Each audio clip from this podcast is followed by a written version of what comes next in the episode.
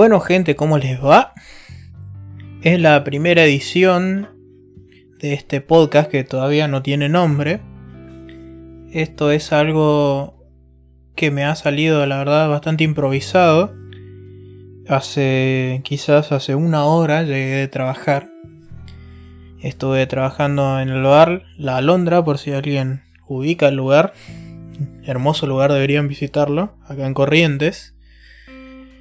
Y nada, eh, por mucho tiempo quise hacer algo como esto, ¿no?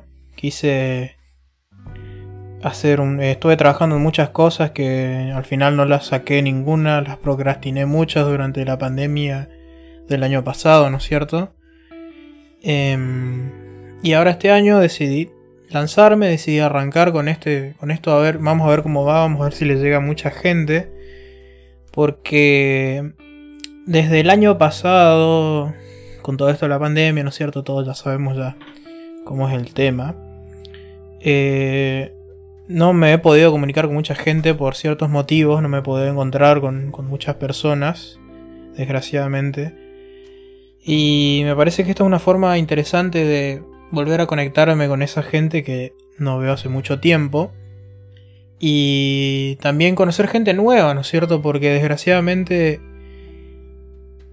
un, ya no puedo frecuentar los lugares donde, que solía frecuentar, digamos recitales, casas de amigos, con todo esto ahora de las nuevas restricciones, ¿no es cierto? Acá en Corrientes volvimos a fase 3 ahora. Y es para cuidarnos, la verdad que no me enojo, no me molesta porque es algo que es para cuidarnos entre todos. Eh, y yo prefiero seguir eso, seguir y decir, bueno, lo hago por, por mis seres queridos, por el resto de la población, por mí mismo, obviamente. Pero bueno, basta de chacharas. Yo, la verdad que lo hice medio improvisado, lo hice en la última hora del trabajo, había hecho una, una encuesta en las historias de Instagram. Más que nada para ayudar a decidirme, porque estaba entre cuatro temas, que los que vieron mi encuesta sabrán cuáles son. Y no sabía con cuál decidirme, la verdad que dejé que la mayoría vote, la, pequeña mayoría vote. Y nada, eh, tomé los dos temas más votados, que, eh, que son... Ya vamos a hablar del primero. Y tomé dos temas porque soy una persona que el que me conoce sabe que me gusta hablar mucho. Soy una persona una vez que vos me das cuerda, no paro de hablar. Y yo pienso que el, podcast es un momento ideal, ¿no es cierto? Un, formato ideal para mí, para poner a hablar. Eh, me encantaría hacer en vivo, pero la verdad que mi conexión de internet no es muy buena. Es más, no sé en qué década me va a subir esto a las redes. Pero en fin, eh, espero que la estén pasando bien. Ahora está haciendo frío. Estamos en una mitad de mayo bastante... con mucho frío, con mucho viento. Y espero que estén bien en sus casas, ¿no es cierto? Bien, estén cómodos, estén, estén tapaditos, estén protegidos. Y aquellos que, digamos, están pasando un resfrío o están enfermos, espero que se estén cuidando y que, estén bien, que se recuperen pronto. Bien, eh, voy a abrir acá las historias de Instagram. Voy a ver los dos temas que había. Uno de los dos temas que van, con el que vamos a comenzar va a arrancar ya de una. Es. Em, había puesto uno de los temas que votaron era Un día en mi vida de bartender. Los que no me conocen, yo trabajo como bartender hace tres años. Me he capacitado mucho, la verdad que hace tres años descubrí que la coctelería era una de las cosas que más me cautivó. Voy a tomar un poco de agua. Si alguien vio los en vivo de, de Jorge Pinarello. ¿Piranello? ¿Pinarello? Va, el señor de la voz rasposa de Te lo resumo. Dice mucho esa frase cuando va a tomar agua. Bueno, ¿en qué está? Claro. Eh, hace tres años eh, me he metido muy de lleno, he estudiado mucho, eh, me he profesionalizado bastante en lo que es bartender. el mal llamado barman. Eh, si quieren, les cuento cuál es el problema con la palabra barman, que es que la verdad que barman no es una palabra que se use mucho en el inglés, porque se suponemos que es una frase que se usa, una palabra que viene del inglés, pero en realidad la verdadera palabra es bartender, ¿no es cierto? Barman sería como el nombre de un superhéroe, básicamente. un superhéroe que no existe y que no sé cómo combatiría el crimen. Combatiría el crimen con un vaso de daiquiri, qué sé yo. en fin.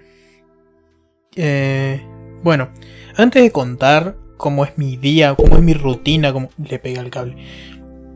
Antes de contar, perdón por los ruidos de cable, lo voy a acomodar un poco esto acá. Ahora sí. Bien, antes de contar mi rutina como, como bartender, eh, había hecho unas preguntas a ver que ustedes por ahí quieran saber sobre el rubro. Las voy a tomar primero acá.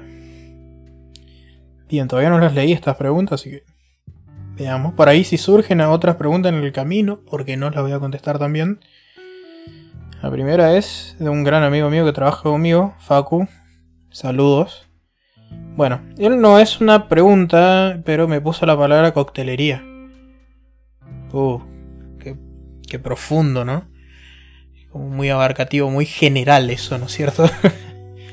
Bien, eh, me encanta, me encanta eso porque es bastante abierta la pregunta. Me da tiempo para divagar. Pero bien, coctelería. Yo lo voy a tomar como diciendo qué es la coctelería para mí. O qué considero yo de la coctelería. Em, bien, yo pienso que la coctelería es algo que me gustaría que más gente entienda. No, no que aprenda. No es que yo digo como que oh, se debería enseñar coctelería en las escuelas. Básicamente porque sería ilegal enseñar a tomar en una escuela secundaria, mucho menos primaria. Pero yo pienso que la gente debería tener un conocimiento sobre la coctelería. Así como hay gente que. que sabe cómo pedir eh, su lomo, digamos, ¿viste? Vieron que hay gente que yo quiero lomo bien hecho, yo lo quiero jugoso, yo lo quiero así. Algunos usan la frase rare, medium, todos esos, esos términos más sofisticados. Hay gente que va a un bar y sabe qué cerveza va a pedir, ¿no es cierto? Hay mucha gente que conozco que sabe mucho de cervezas para su consumo y no sabe mucho de coctelería, no sabe qué cóctel puede pedir.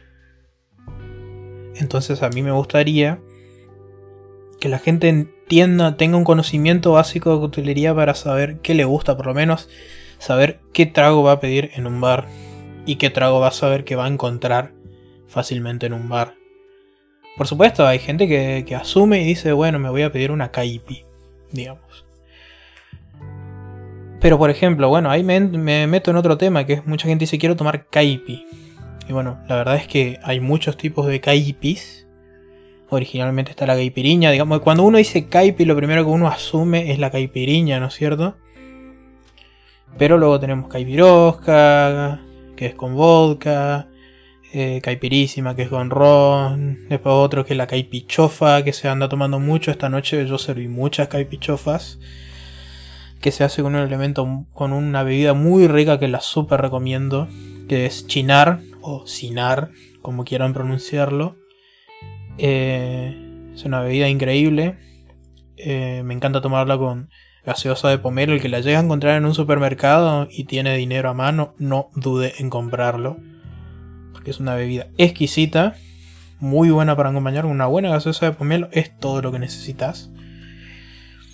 En fin, Claro, y esas cosas, ¿no es cierto? Me ha pasado un par de veces que se me han acercado gente joven a la barra. Si escuchan un ruido, perdón, si escuchan un ruido es porque mis hijos gatos andan por acá caminando.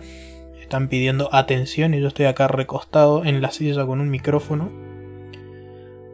Hablando boludeces sobre cócteles. en fin. Eh, me ha pasado un par de veces que gente joven, gente de mi edad, digamos, se ha acercado a pedirme, por ejemplo, un martini. El martini, para el que no sabe, es una bebida muy fuerte. Son dos alcoholes diferentes mezclados, servidos en una copa cóctel o copa martini, digamos esa que parece un triangulito con un tallo largo. Es eso que tiene la, la aceituna dentro. Es un trago, es un cóctel muy fuerte. Eh, si a ustedes les gusta lo fuerte, lo punzante, digamos, lo, lo seco, como le decimos, sí se los recomiendo el martini, pero eh, toda la gente que me ha pedido que yo le he servido martini o le he descrito siquiera cómo es la bebida, no le ha llamado la atención. Eso me dice a mí que no saben lo que es un martini, por ejemplo. Y esas cosas, digamos, llevan a uno a saber qué va a tomar. A mí me gusta pensar que siempre en todo bar hay un, un cóctel oculto. Un cóctel favorito oculto, ¿no es cierto? Que uno lo tiene que descubrir. ¿Cierto? Uno dice, ¿dónde habías... ¿Escucharon algunas de la frase ¿Dónde habías estado toda mi vida? Me ha pasado un par de veces, me ha pasado con esta bebida Sinar que yo no la conocía. Cuando empecé a capacitarme la conocí y fue amor a primera vista. Eh, en fin. Eh, eso, eh, eso es lo que yo pienso de la coctelería. Es algo que la gente debería conocer, debería conocer de mezclas, debería conocer de bebidas básicas. No digo que conozcan lo suficiente como para salir a trabajar. Bueno, eso obviamente si uno quiere dedicarse a eso. Pero yo creo que la coctelería es algo que, que la gente que toma alcohol, o también la que no toma alcohol, también hay muchos buenos cócteles sin alcohol, eh, debería conocer, digamos. Bien, la siguiente respuesta dice los elementos esenciales para ser bartender. Bien, a ver, ¿cómo arranco para acá? Eh, básicamente me estás preguntando, Nico, un gran abrazo, Nico. La verdad que hace mil no te veo. Saludos, abrazos a la distancia. Básicamente lo que me estás preguntando es... ¿Qué hay en la mochila de un albañil? ¿O qué hay en la caja de herramientas de un albañil o de un electricista? ¿A qué me refiero con esto? Es que hay son muchas cosas, la verdad, muchas herramientas. Eh, por supuesto hay un set básico de herramientas que uno tiene que tener y luego ya es un poco subjetivo. Otros tipos de herramientas son ya un poco más subjetivas sobre si realmente uno necesita tener o no. Pero con que vos partas con un... Eh, si estás en un lugar de trabajo, digamos en un bar, o trabajas en barra para eventos, eh, barras para eventos, ¿no es cierto? Eh, con que tengas eh, una coctelera. Pues, primero y principal vamos a comenzar una coctelera. Muchos tragos batidos se hacen con coctelera. Eh, muchos tragos batidos te van a salir, muchos son favoritos, digamos. Como había dicho, caipirosca. Esas cosas, digamos, pueden salir batidos. Digamos, algo tan sencillo como un gancia batido. Se puede sacar en una coctelera, que es algo que le gusta mucho a la gente. Un trago bien fresco, un trago bien veraniego y frutal. Em, digamos, por supuesto, tenés que tener pinzas. Vieron, eh, las pinzas para hielo son muy buenas porque también sirve, no solamente sirve para agarrar rolos de, hielo, sino también para fruta, fruta picada. Si uno usa mucho limones cortados, esas cosas sirven mucho. Y bueno, obviamente un depósito donde vos tengas que tener hielo y agarrar ese hielo con una pala, muy importante, por favor si ustedes trabajan en una barra, eviten tocar el hielo con la mano. Eso es antihigiénico. Y más ahora que estamos en una exigencia límite de ser higiénicos. Y bueno, por supuesto un vaso para servir. En el vaso en el que vamos a servir el cóctel. Eh, bueno, ahora se está tratando de evitar mucho el tema del sorbete, ¿no es cierto? Eh, me parece muy bien, yo aplico eso. Eh, si bien en el bar donde yo trabajo no prohíbo el uso de sorbetes, eh, solamente doy si me lo piden. Generalmente mis cócteles, por una cuestión de estética y por una cuestión de ambientalista, eh, no me gusta servir con sorbetes a menos que sea muy necesario. Y bueno, por supuesto tenés que tener, me estoy eh, obviando una herramienta principal, para mí es una herramienta eso que es la barra misma. La barra misma tiene que ser algo muy cómodo para vos, es algo en lo que vos tengas que necesites un mínimo desplazamiento, ¿no es cierto? Te muevas lo mínimo para poder preparar cócteles rápido y de manera eficiente. Luego está algo que se llama la cuchara larga, que es. algunos le dicen cucharilla, otros le dicen cuchara larga, que es, un, es una cuchara bastante plana, con una inclinación de aproximadamente unos, digamos, 50 grados, por ahí no estoy recordando ahora el, el ángulo de la cabeza de esa cuchara. Y tiene un tallo largo, largo, largo. Esto sirve para, para cuando queremos revolver cosas que están dentro de un vaso, digamos por ejemplo, si estamos preparando un mojito, generalmente tenemos lo que se llama el mosto, que es una mezcla entre el azúcar y limón que, y que queda en el fondo, ¿no es cierto? Y cuando nosotros tiramos el ron y la soda, necesitamos mezclarlo con ese mosto, entonces para eso metemos esa cuchara para poder revolverlo mejor sin tener que estar haciendo un desastre al respecto, porque una cuchara normal no te va no va a tener acceso a eso, ¿no es cierto? Y lo que me te va a lo siguiente, una cuchara, una cuchara común, una cuchara sopera, es importante si estamos manipulando cosas como azúcar eh, y, esas cosas, digamos, si estamos utilizando pulpas, ¿no es cierto? Si estamos usando pulpas o variegatos, es importante tener para poder colocarlo. Y bueno, hay una herramienta que algunos lo usan y otros no, como había dicho, es algo bastante subjetivo que se llama el jigger o medidor de onza. Es un es como un como un recipiente chiquito que tiene forma, algunos muchos tienen forma parece un reloj de arena. Eh, vienen en diferentes capacidades. Eso viene, eso es más que nada para poder medir vos la medida que, que querés servir de, de alcohol o de algún otro ingrediente que estás poniendo a tu cóctel. Generalmente vienen de 30 mililitros, 60 mililitros. sirve, más que nada para lograr una mezcla balanceada y que puedas sacar el mismo cóctel toda la noche sin ninguna clase de problemas. El tema es que vos al usar eso en muchos tipos de, en algunos tipos de servicios estás eh, te lleva tiempo, digamos, entonces tardás un poco. Entonces hay gente que ya se prepara para eso, se capacita y aprende una técnica que se llama el pouring o free pouring también, que es básicamente saber cómo medir mientras eh, dentro del vaso o dentro de la coctelera el alcohol directamente sin el medidor de onzas eh, en el medio. ¿Por qué se llama medidor de onzas? Bueno, había dicho que tiene entre 30 y 60 mililitros el medidor este Jigger. Y es porque dependiendo de dónde estés parado, algunos miden sus bebidas entre centilitros, mililitros y otros lo miden en onzas, que es una medida que usan mucho los norteamericanos y los ingleses. Y nada, eso, eh, por cosa popular, por cosa de, de tratar de mantener un estándar, se usa mucho la medida estadounidense que es la onza. En algunas otras recetas van a encontrar que está en mililitros, centilitros. Es cuestión de googlear un conversor de onzas a centilitros, mililitros y ahí lo ocupas. Son muchas herramientas, ¿no es cierto? Muchas que son indispensables, otras que son secundarias. Tenés lo que se llama un, colador oruga. Algunas lo habrán visto ustedes. Es una suerte de colador, es una cosa redonda que tiene como un resorte, digamos, alrededor.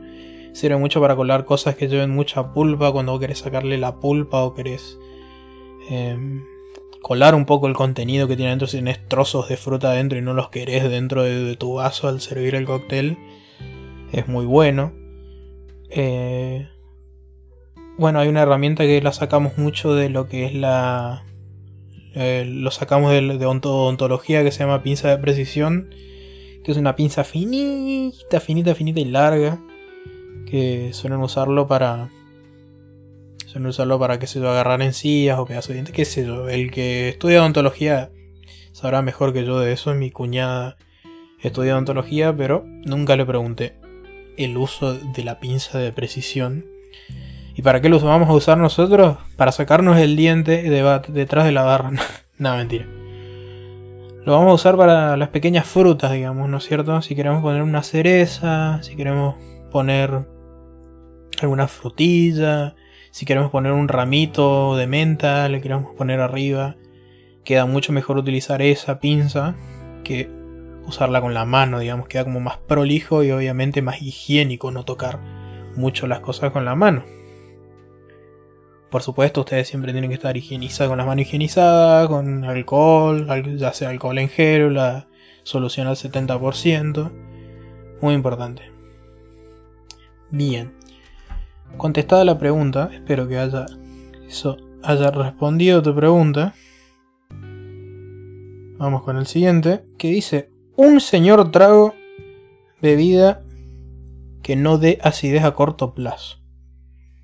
Bien, bien, bien, señor tribu. Voy a dejar de quemar a la gente que me hace preguntas porque... No sé, queda mal. bien, señor trago. Mira, la verdad que si bien con esto que me, me estás preguntando de la acidez, eh, si bien se reduce un poco la carta, eh, quedan muchos tragos, la verdad, para, para elegir.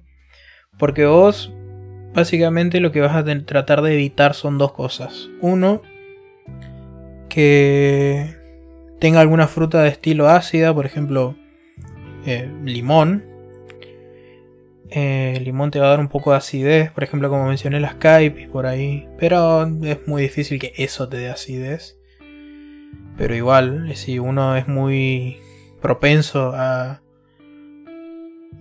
Muy propenso a tener una acidez o algún problema estomacal, eh, mejor comenzar por ahí. Y lo segundo es tratar de tomar algún cóctel que no sea tan fuerte en alcohol.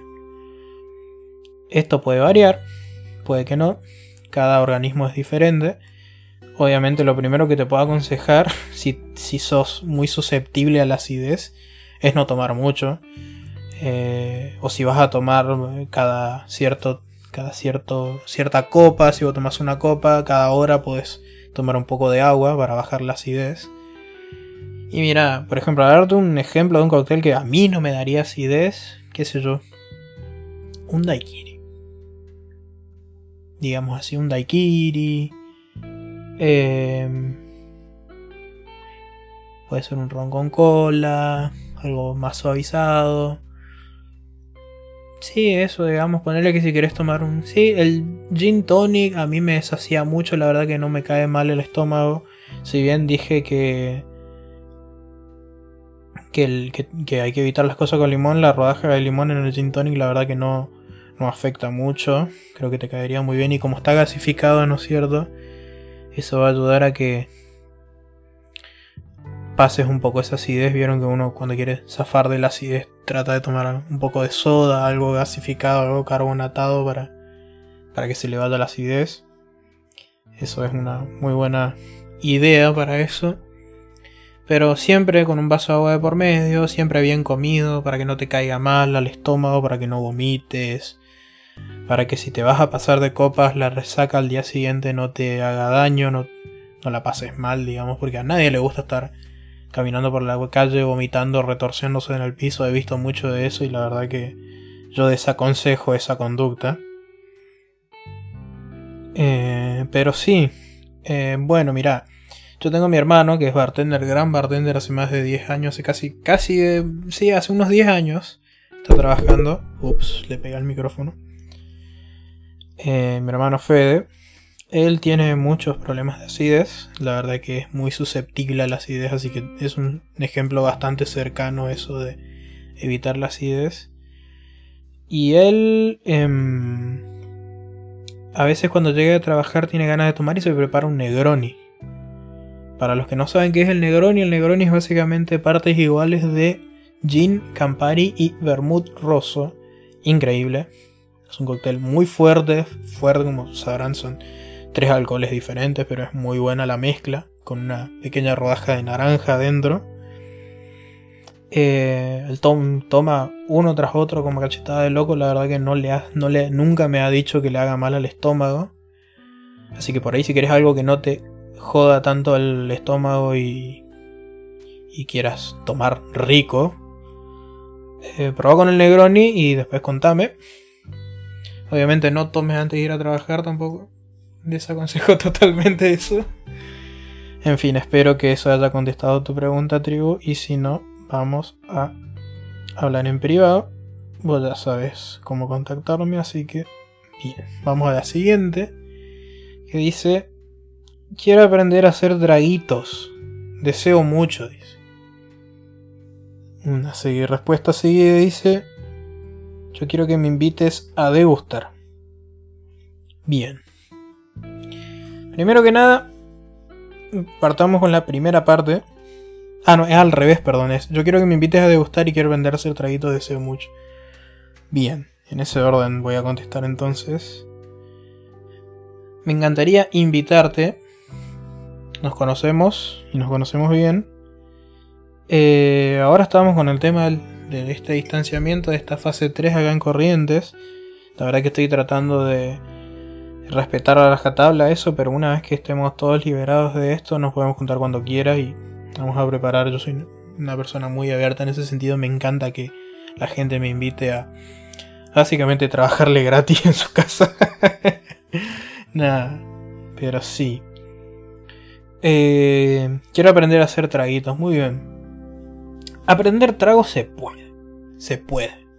No, digamos que no. no. no. es un arte oculta la coctelería, no es un arte marcial, no es algo que tenés que ir a un dojo y sí o sí aprenderlo. Si bien yo, junto con mi equipo de trabajo, de bartenders, personas increíbles, hemos abierto una academia de coctelería. Eh, hacer cócteles, la verdad que no es tan difícil. Uno más de una vez se habrá hecho un Fernet con cola o si no, el famoso Balbo con seco o Balbo con manaos. Básicamente vino tinto con gaseosa de pomelo. Eso se pueden llamar cócteles. No son cócteles refinados, pero son cócteles al fin y al cabo. Em, aprender a hacer cócteles, bueno, primero que nada eh, tendrías que conseguirte alcohol o otras cosas que quieras con las que quieras mezclar, que sea algún almíbar, alguna gaseosa, algún juguito. Eh, es bastante sencillo, la verdad, no. Eh, especializarte en esas cosas por ahí, si vos querés ser un muy buen anfitrión y querés invitar a un grupo de amigos a casa y decirle hoy vamos a tomar bien, pero bien. Entonces eso requiere un poquito más de disciplina, ¿no es cierto? Y por supuesto si uno quiere trabajar de esto, quiere ser un bartender, y requiere de una total y completa disciplina al respecto. Requiere mucho trabajo, mucho aprendizaje, muchas experiencias, no solamente de años. A mí no me gusta contar la experiencia por años. Más que eso es, eh, eh, a pesar de que cuando uno presenta un currículum te cuentan la experiencia como si fueran años me gusta pensar mucho las experiencias como, como, como lo que son, ¿no es cierto? Como experiencias, como cosas que vos presenciás, como cosas que vos haces para bien, para mal, ¿no es cierto? Eh, una mala experiencia es una experiencia al fin y va a tu currículum de vida. He tenido muy malas experiencias en mi trabajo de hotelería, como he tenido muy buenas experiencias. Eh, y la verdad que es eh, todo cuenta. Así que contestando a tu pregunta, querida, este. Ups. Medio que ya dije más o menos quién sos, por lo menos tu género. eh, sí, podés aprender a hacerlo. Me encanta. Nos tenemos que juntar, preparar un par de cócteles, mostrarte cómo se prepara, pero también podés buscarlo en internet. Eh, conseguir las materias primas que vos querés para ese cóctel y aprender a hacerlo, aprender a hacerlo en casa y tomar, obviamente, cuidarse de no tomar mucho, de haber comido bien antes de tomar, de tomarte un vaso de agua para diluir el alcohol en el cuerpo. Son consejos muy buenos a la hora de tomar en casa o de salir a tomar. Y nada, ir descubriendo qué clase de cócteles te gustan. Por ahí me pego un sorpresón y me doy cuenta de que te gustan los cócteles fuertes. Pueden ser cócteles más suaves, pueden ser cócteles sin alcohol lo que vos quieras. Bien. Esta primera media hora me ha ayudado a responder las preguntas que me pusieron, así que voy a tratar de explicar brevemente el primer concepto, la primera consigna, perdón, de, de este esta primera parte que es un día en mi vida de bartender. Bueno. Eh, básicamente yo tengo tres rutinas diferentes porque actualmente, por así decirlo, poseo tres trabajos diferentes dentro del rubro de coctelería. Primero que nada voy a mencionar, voy a mencionarlo por orden de aparición, digamos, como fue, fui tomando esos trabajos. El primer trabajo que tomé fue en barras para eventos de una reconocida empresa que tiene barras para eventos, es Bar House, en la que hasta ahora sigo trabajando después de tres años, ahora estamos un poco parados, ¿no es cierto?, por el tema este de que no hay reuniones sociales, no hay fiestas. Y bueno, es uno de los días más completos y de los más atareados, es uno de los trabajos más atareados de los tres y básicamente todo arranca. Bien, eso es otra cosa, no, no es un solo día, sino son varios días. El primer día eh, me tengo que reunir con mis compañeros de trabajo para que nos asignen el lugar donde vamos a ir a trabajar. Y a partir de eso nosotros vamos a tener que preparar todas las cosas que vamos a necesitar para llevar. ¿No es cierto?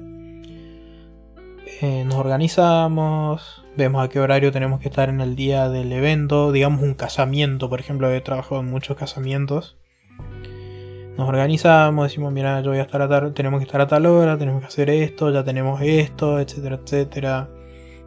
Porque eh, tenemos que probar otras cosas como eh, luminaria, esas cosas, porque no solamente contamos con barra de tragos, sino también tenemos muchos, muchos lindos adornos, muchas arañas, luces, juegos de luces hermosos, mucha, mucha electricidad, mucha electrónica que tenemos que, que probar, digamos, antes de, antes de llevar las cosas al, al salón donde vamos a trabajar. Eso sucede un par de días antes, digamos, del evento y supongamos que es un sábado, qué sé yo. Arrancaría un sábado a la mañana. Me despierto temprano, todo va a depender de a qué hora empieza a admitir gente el salón para que trabajemos. Voy, llevamos la barra, llevamos ya llevamos todo lo que vamos a ocupar, llevamos las luces, eh, llevamos, tenemos que medir la cantidad de qué tan larga la va a ser la barra, cuántos vamos a trabajar. Vamos, la llevamos, la armamos, la limpiamos, procuramos que quede todo limpio, que funcione todos los cables, que funcione la electricidad, ¿no es cierto? Cosas que por ahí no son muy, muy afines a, servir cócteles, sino otros aspectos más técnicos. Eh, básicamente cada semana es una mudanza en este, en este trabajo. Y bueno, dejamos todo preparado, todo listo para después volver a la tarde donde ahí sí vamos a hacer lo que se llama el mise en place, se lo, usa en, el rubro, que es digamos los preparativos previos que hace uno antes de servir cócteles. Eh, preparamos todas las bebidas, las disponemos en su lugar, preparamos las pulpas de frutas que tengamos que usar para las diferentes, eh, si queremos preparar daiquiris, frutales, probamos licuadoras, si funcionan. Eh, vamos cortando la fruta cortada que vamos a usar, los variegatos, las decoraciones, eso son todo que lo vamos preparando. Entonces para cuando los invitados vengan a la noche, eh, vamos a estar listos, obviamente ya vamos a tener nuestro uniforme puesto. Y vamos a recibir a la gente, entonces ni bien entra alguien y dice, bueno, dame un gin tonic y un daiquiri de frutilla, lo servimos sin movernos mucho sin tardar tanto, con muy buena velocidad, como ya tenemos todo preparados. Eh, y sí, eso.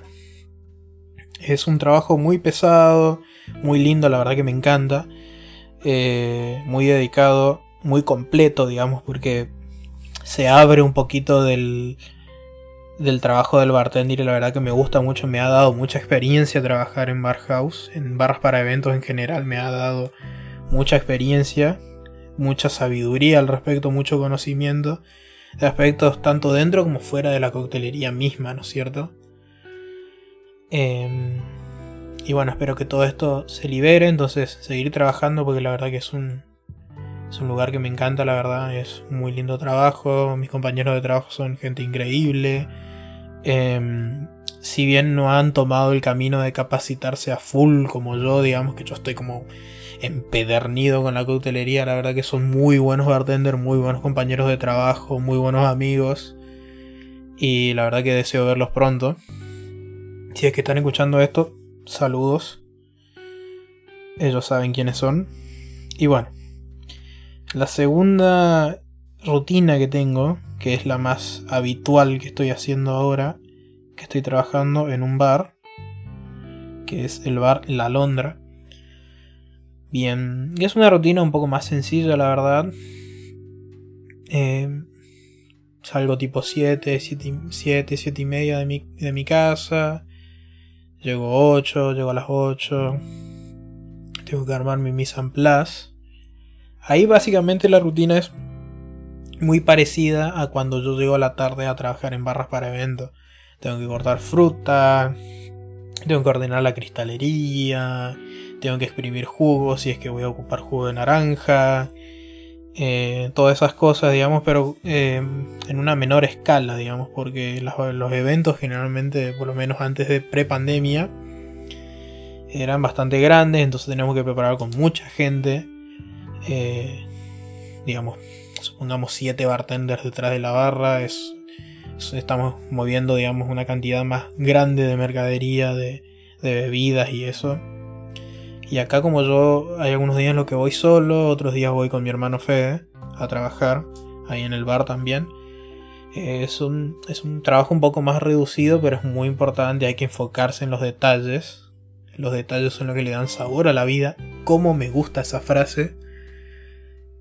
Y, y bueno, organizar, eh, tener todo listo una hora antes, em, preparar todo, hablar con, con la encargada de los, em, de los empleados, hablar con los mozos, hablar que, que, si hay alguna promoción, si hay reservas, recibir a la gente. Mucho de esto, si bien el, una gran diferencia que hay entre estos, estos dos tipos de trabajo es que, bien, en barra para eventos podés hablar con la gente, ¿no es cierto? Si alguien te pregunta, acerca de la barra y dice, che, ¿qué cóctel me recomendás? Que tal cosa, tal cosa. Y por ahí en el contexto de una fiesta grande, digamos, en el medio de la joda, por ahí es, un poco difícil hablar con la gente, obviamente hay que ser muy amable, saludarlos, obviamente seguirles, seguirles la charla. Y por ahí en el bar es un poco más íntimo, ¿no es cierto? Te puedes acercar, bueno, digamos, estoy hablando pre-pandemia, ¿no es cierto? Em, te puedes acercar, puedes sugerirle, puedes recomendarle, te hablan, te preguntan, te dicen, che, y, qué tal, está rico, este es fuerte, quiero algo fuerte, quiero algo dulce, quiero algo no tan dulce, quiero esto, quiero lo otro, me lo puedes preparar así. Y se puede... Es una atención ligeramente más personalizada, ¿no es cierto? Che, amigo, guarda la vela. Mi gato se acaba de subir a mi escritorio. Yo tengo una vela, una vela aromática acá prendida. Y, casi se quema el boludo. Casi nos prendemos foto. Vida de gatos. En fin. Como iba diciendo, es algo más personalizado. Te puede acercar más a la gente. Eh, hay otro ritmo, pero la verdad que es muy lindo trabajar ahí. Muy linda la gente que trabaja ahí conmigo. Los mozos, gente de cocina, encargados gente de mantenimiento, la verdad, son gente increíble, gente muy buena, gente con, eh, muy buen muy buena vibra. A mí me gusta mucho eso trabajar con gente con muy buena vibra. Em, eso es muy importante, ¿no es cierto? En cualquier trabajo.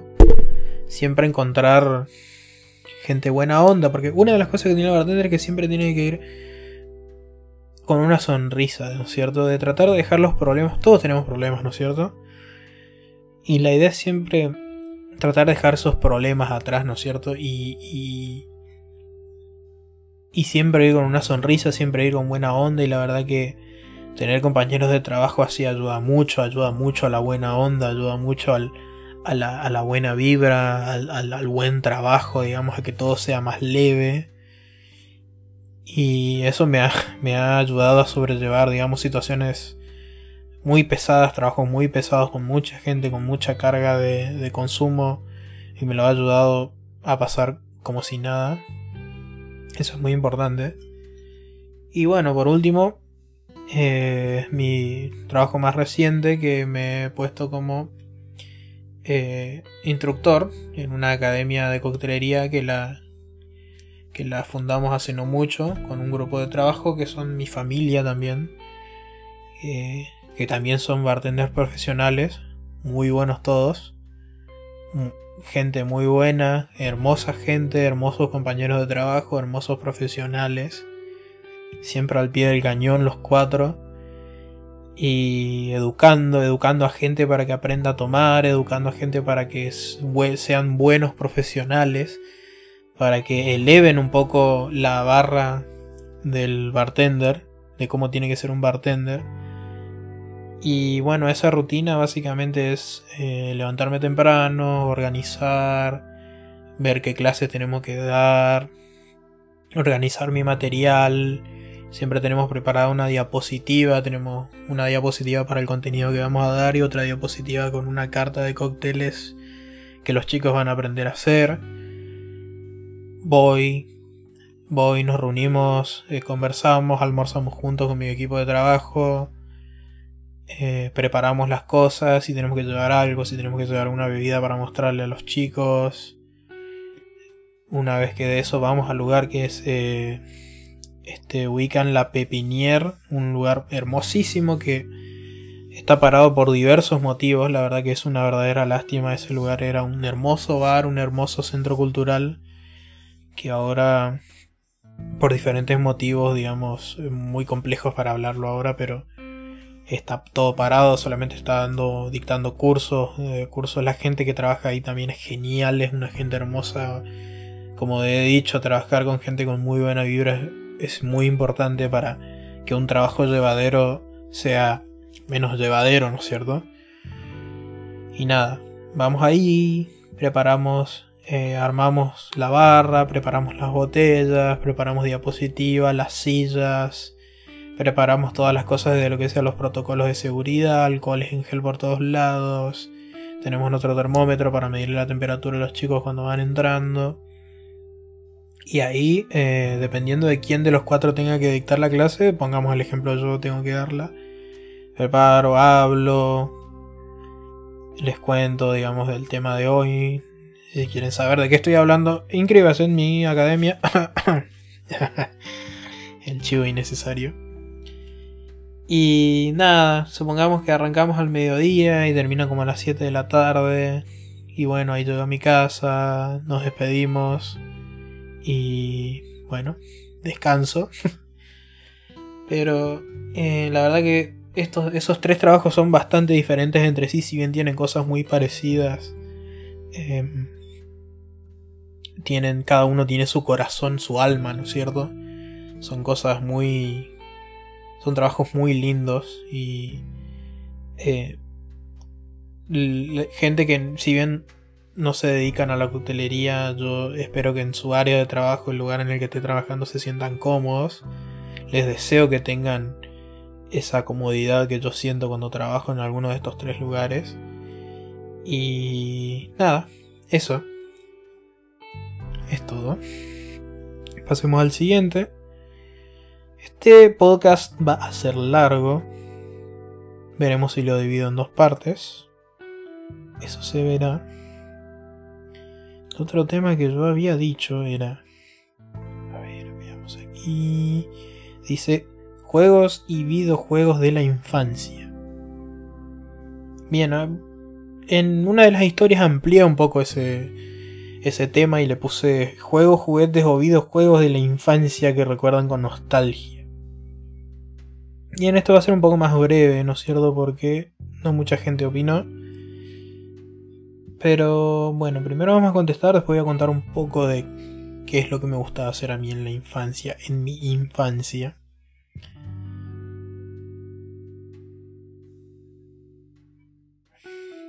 Bien. Una de las preguntas sobre juegos, juguetes e infancias que, que me contestaron es, acá en las historias de Instagram es Power Rangers, Marvel Toy Biz, Batman y los Matchbox. Ok. Primero vamos a ver qué son los Marvel Toy Biz, porque la verdad que yo era muy pobre para tener juguetes originales de Marvel. Sigo siendo pobre. Bien. Bueno, primero partamos con los Power Rangers mientras estoy buscando qué es, cuáles eran los Marvel Toy Biz. Em, esta persona que me preguntó sabe muy bien que yo eh, soy muy fanático de los juguetes, me, gustan mucho los coleccionables. Eh, por eso me puso todas esas descripciones. Soy mucho de los mechas, mucho de los Transformers. Amo Transformers. Es una de mis eh, franquicias animadas favoritas. lo, lo sigo desde muy chico y desde hasta grande me encanta. Bien, pero tenemos algo parecido que es los Power Rangers. Power Rangers. Ay caramba, cómo me gustaban los Power Rangers también de chico. Ahora de grande no lo consumo tanto, pero de chico me encantaba. Yo soy de la generación que siguió la primera temporada de... Las primeras temporadas de los Power Rangers. Los Mighty Morphin cierto? ¿Quién, quién, no, quién no vio eso, eh? La gente de mi edad la habrá recontraviciado. Em, una cosa muy interesante es que nosotros somos cinco hermanos, todos diferentes, eh, y somos, éramos todos unos chiquilines. Y nosotros somos cinco hermanos y los Power Rangers son cinco. Bueno, son seis en realidad, pero viste que el Power Ranger verde o el, blanco, digamos, como que mucho no importa. Y como nosotros éramos cinco, nos habíamos dividido los colores, ¿no es cierto? Es ideal eso. Teníamos. Eh, yo era el Power Ranger negro. Que la verdad. No recuerdo mucho a Zack. O sea, el que era. Perdón, no quiero sonar racista, pero el que era negro, el que era afroamericano, Zack. No lo recuerdo mucho. Porque era muy chico cuando lo veía Power Rangers. Pero yo me identificaba más con Adam, que era el segundo Power Ranger negro, que era un asiático me gustaba mucho Adam, era mi Power Ranger negro favorito.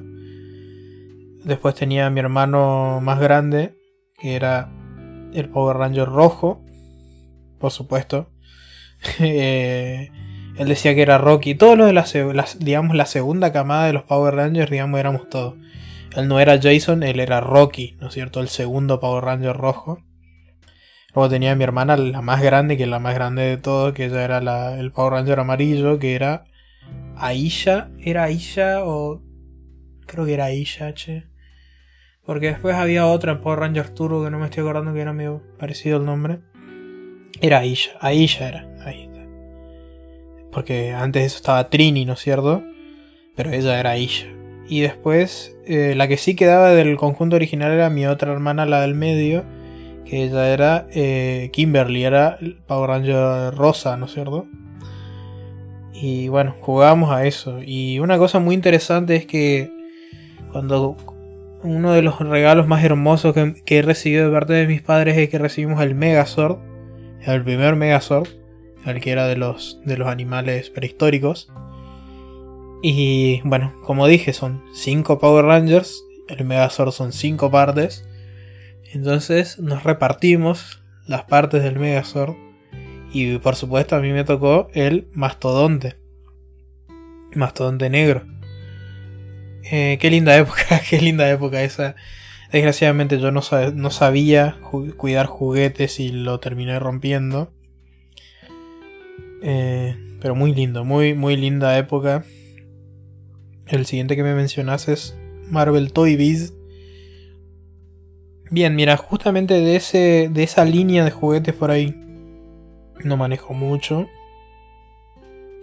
Pero he tenido muchos juguetes, tanto de Marvel como de DC. Eh, recuerdo que nosotros habíamos... Eh, espera que me estoy tratando de acordar. Vos sabés que... Ay, tenía. Nosotros hace. Cuando teníamos ponerle 10 años. A mi, a mi hermano Fede y a mí nos habían regalado juguetes del hombre araña. No me estoy acordando cuál era uno de esos. Me parece. A mi hermano le habían regalado un juguete. Ahí está, me acuerdo. Ahí me acordé. A él le habían regalado un juguete del hombre araña. Normal. ¿No es cierto? Que, que estaba basado en la serie animada de los 90. Muy buena serie. Y yo por otro lado tenía un juguete del hombre araña muy raro. Que era... Eh, que yo en ese momento no, no recordaba mucho. Pero era un hombre araña que tenía otro par de brazos, tenía como seis brazos. Sí, sí, tenía seis brazos, tenía dos brazos normales que tenían el color del traje. Y después otros dos pares de brazos humanos como desnudos, digamos, como que le salían, se rompían del traje. Eh, lo cual le da un total de seis brazos y, un par de piernas, digamos. Era rarísimo. Y después me acuerdo que un, par, un tiempo después de que me compraron el juguete vi que en la serie animada de Spider-Man, no estoy recordando mucho el contexto ahora, pero como que Peter Parker mutaba y de a poco se iba transformando en una araña gigante. Y el paso previo a transformarse en una araña gigante era ese, el que le salían como dos, cuatro brazos extra, digamos. Juguete muy raro, pero muy divertido, la verdad muy lindo. Eh, uno de los juguetes que más recuerdo que eh, mi hermano más grande siempre me lo recuerda, me lo dice, che, mira, te acordás de esto, te acordás, me lo debes, me lo debes. Que es un juguete de linterna verde que creo que es de la marca Kenner. Que, ay, no sé mucho de DC, pero no es. No es uno de los linternas verdes más conocidos. Que venía con una armadura toda translúcida verde que disparaba discos. Y muy lindo, se lo terminé rompiendo yo, porque obviamente soy un malcriado de mierda. Pero es muy lindo, lo encontré hace poco para comprarlo, estoy planeando comprarlo. No sé si para quedármelo yo irónicamente, o eh, para quedármelo yo, o irónicamente regalárselo a mi hermano, devolvérselo, digamos. Y sí. Después que habías mencionado Matchbox. Matchbox. Es. Matchbox es la marca de los autitos, ¿no es cierto? Sí, sí, sí. Es la marca de los autitos chiquitos, eso que eran mucho más chicos que un Hot Wheels. Eh, la verdad que nunca tuve jugué con Matchbox. Pero. Ah, no, antes de ir a Matchbox es Batman. Bueno, Batman, mira, mira, mira, Batman. Antes de ir a Matchbox, como interesante mencionar sobre Batman, es que Tuve muchos juguetes de Batman, algunos de dudosa calidad. Pero vos sabés que. Yo me acuerdo que una vez me regalaron un juguete usado. Que era de un Batman. Que estaba como en una pose de esgrima. Estaba como eternamente puesto en una pose de esgrima. Eh, le faltaba la capa. Y en la espalda tenía una. Una perillita que vos les movías y giraba la mano como si estuviera peleando con esa espada. Como si estuviera atajando, golpeando con golpes de, esgrima. Eh, no recuerdo cuándo fue que vi que... Bueno, ese juguete lo perdí, lo regalé, creo que se lo regalé a un sobrino. No me estoy recordando ahora. Pero un tiempo después descubrí que ese juguete era algo recontra valioso si estaba completo, a este le faltaba la capa y la presunta espada, yo le ponía un descarbadientes y eran esos descarbadientes que tenían forma de espada, bueno, le ponía uno de esos y, le hacía pelear contra una tortuga ninja, qué sé yo. Y, y nada, después descubrí que era un juguete muy valioso, que es una pieza muy, muy apreciada de colección y bueno, me fui a regalarlo. No me importa. no colecciono DC. Sorry, not sorry. Eh, bueno, ahora sí a los Matchbox. Matchbox, los Matchbox son los autitos chiquitos, esos. Para los que no saben. Matchbox quiere decir caja de. caja de fósforo. Básicamente. Son autos que supuestamente entran dentro de una caja de fósforos. Imagínense lo pequeños que son.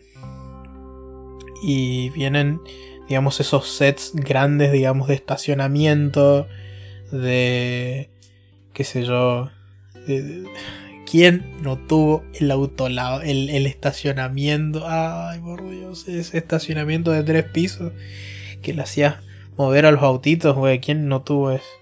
Y que abajo en la planta baja tenía como el surtidor de nafta. Ay, por Dios, qué hermoso, qué cosa hermosa. Y eran como Matchbox, que era como la competencia de, Hot Wheels, digamos. Creo que ahora Mattel terminó comprando eh, a Matchbox y ahora Matchbox y Hot Wheels eh, están bajo, bajo la misma marca.